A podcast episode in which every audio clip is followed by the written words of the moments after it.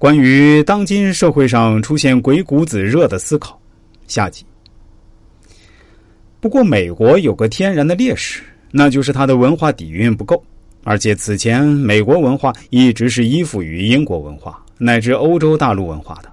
但是美国人很聪明，他们别出心裁的想到了利用电影、动漫、体育、爵士音乐这些新形式的文化来影响世界其他国家。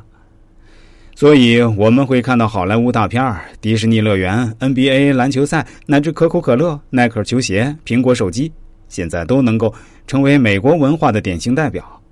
美国的成功经验可以给我们提供一定的参考，但是我们中国的国情跟美国还是有些不一样的地方。最重要的差异就是我们是一个有着悠久历史的民族。当然，历史有时候也会成为一种包袱。比如，你的一些固定思维模式、一些旧的制度，是不利于你去适应新时代的。但是，历史悠久就完全是坏事吗？我看不一定。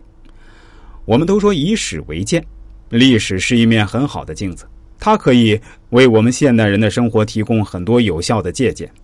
比如，我们中国有鬼谷子，以及鬼谷子博大精深的文化内涵，这些都是我们的宝贵文化遗产。鬼谷子的智慧虽然是人类共同的文化宝藏，但我可以百分百肯定，只有我们中国人才能真正读懂其中的精髓。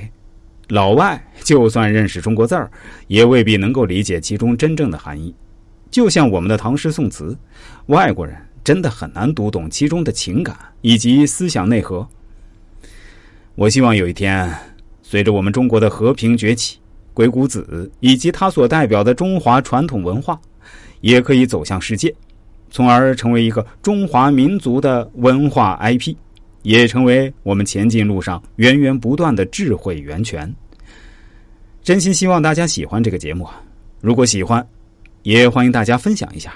另外，我需要跟大家说明一下，如果大家想要认真听好这个专辑，建议大家采用一点五倍的语速来听。我自己测试了一下。一点五倍是听起来最舒服的。我想大家应该都知道 A P P 上如何去调整语速的倍数。如果不懂的朋友，可以自己去研究一下，很简单的。